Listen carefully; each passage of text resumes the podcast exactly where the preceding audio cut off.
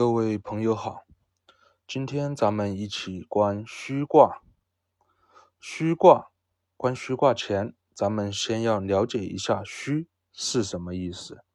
虚在后代有很多解释，有需要、有等待啥的，其实都是望文生义，离周文王想表达的意思太远了。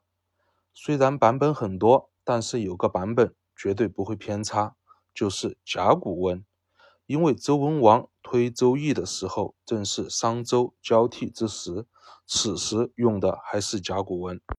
甲骨文最早画的虚是一个人周围有好多水滴，可能这个时候还不太好分清这个人是水里出来还是下雨了。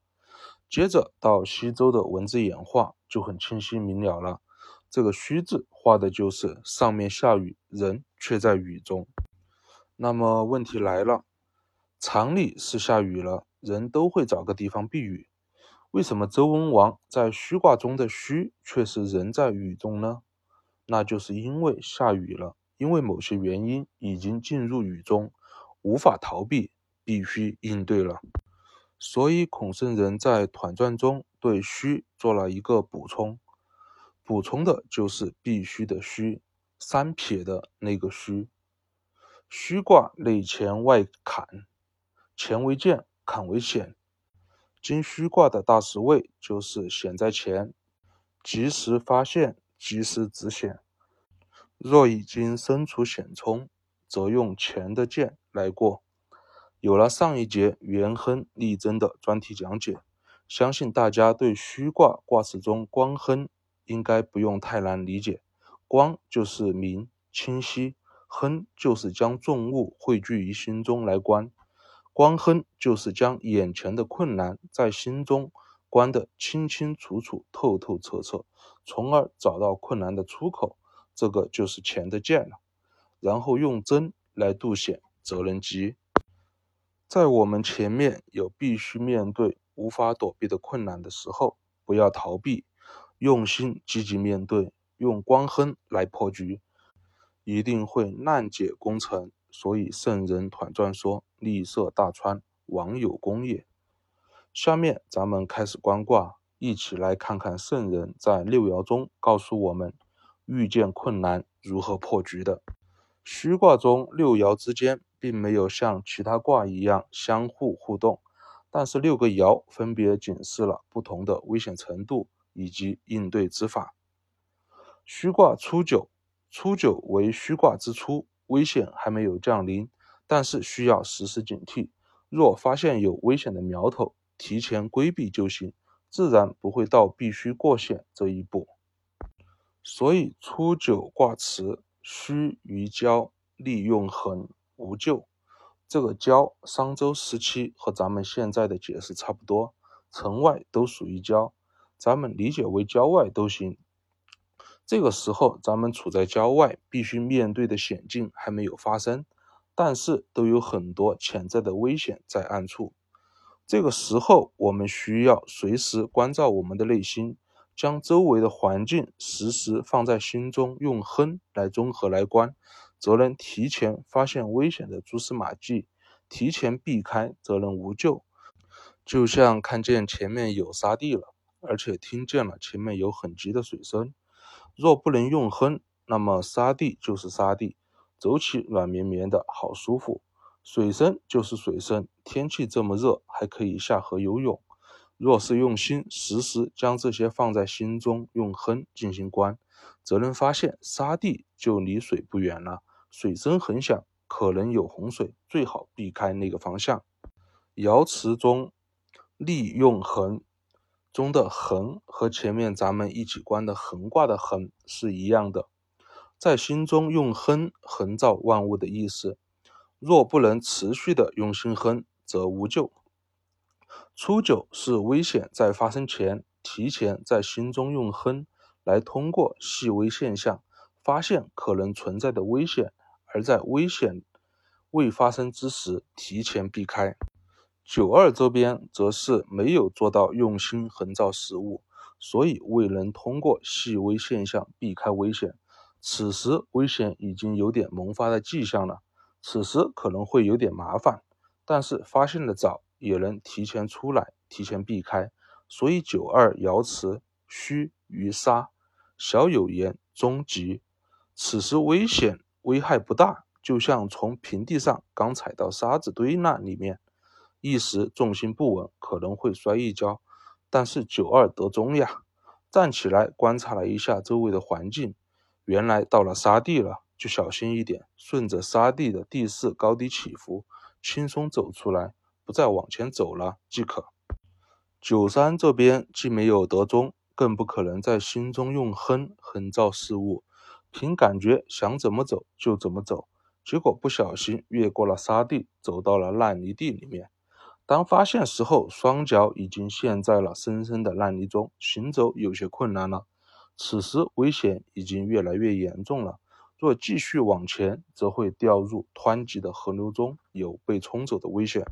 因为九三对周围环境以及事物的失察而迷心妄作，导致了陷入烂泥地之中，危险近在眼前。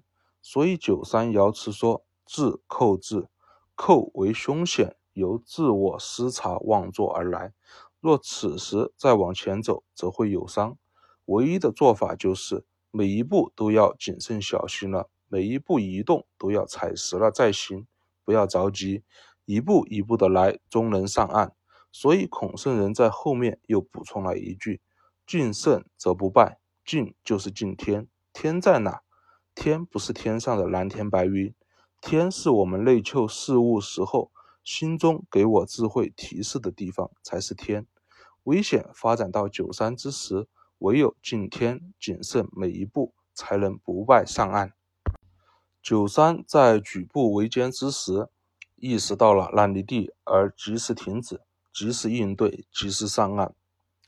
六四就没这么好运了。六四戴着耳机，哼着民谣，心里想着隔壁村的小花，埋着头往前冲，走过了沙地，又走过了泥地，然后扑通一声，失足掉入了湍急的河水之中。所以六四的爻辞为：虚与血，出自血，血就是有伤了。已经受到危险壮大带来的实质性伤害了，很快就会有生命危险了。之前六四戴着耳机哼着民谣，心里想着隔壁村的小花，心里完全不和周围环境交互，更别说心里用哼了。这就是圣人想表达的在血中的意思，在自血中就不会和周围的环境交互，就无法意识到危险的变化。当发现的时候，危险已经壮大。而给自己带来实质性的伤害了。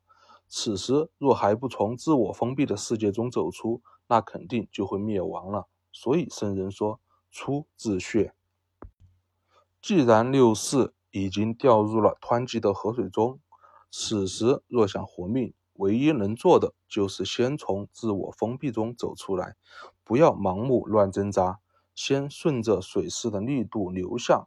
在流向找到可能上岸的点，然后顺着水势一点一点地向上岸的点靠近，则能从危险中走出来。这就是卦辞中说的“光亨而贞吉”了。九五谨慎修身走中道，谨慎体现在日常九十之中，因为哪怕每日都必须面对的九十之时，都能谨慎内求后再行，自然也会喝酒有节，饮食有度。不过醉也不过饱，如此小事都能谨慎走中道而行，自然自天佑之，吉无不利。更不用说危险发生了。上六是虚卦之中，上六活在自己的内心世界中，对外界一切都不交互，外界的一切都进入不了上六的内心。上六和其他人打交道，大家需要上六做什么？因为话是心中声音的延伸。说每句话都必有一个因为说这句话的原因，就像老婆说没生气的时候，你以为她真的没生气吗？若活在自己的世界中，自然老婆说没生气，你就真以为她没生气了。若用哼，就能轻松的知道她生气的原因，然后在源头解决问题。上六入于穴，活在自己的世界中，自然不能用哼知道别人的内心真实想法。从而遭受别人的埋怨、念叨。上六爻辞说的很有意思，有不速之客三人来，不速之客就是莫名其妙来找麻烦的人。三人为众，形容人很多。上六因为自己活在自己的世界中，压根就听不进别人的声音，不知道别人的真实想法，自然做事说话都做不到点子上，然后被别人找麻烦埋怨。完了，还觉得自己很无辜、很委屈，觉得他们都是不速之客来针对我。只要足够敬他们，不要因为觉得他们针对自己，没事找事来对抗，终也能无救。任何对我们带来实质性的伤害的危险，都由最初的萌芽产生。初九是在萌芽处避开危险，九二是在危险初期解决危险。九三是在危险即将发生之前解决危险，六四是在危险已经发生并带来实质性伤害，如何上岸？由此可见，危险发展的越壮大，处理起来越麻烦；危险发展的越早，被发现，处理起来越简单。九五在日常九十这种小事上也能谨慎行中道，内求后再行，自然无灾害，自天佑之，吉无不利。上九活在自己的世界中，不明他人真实想法做事，还觉得大家都针对自己。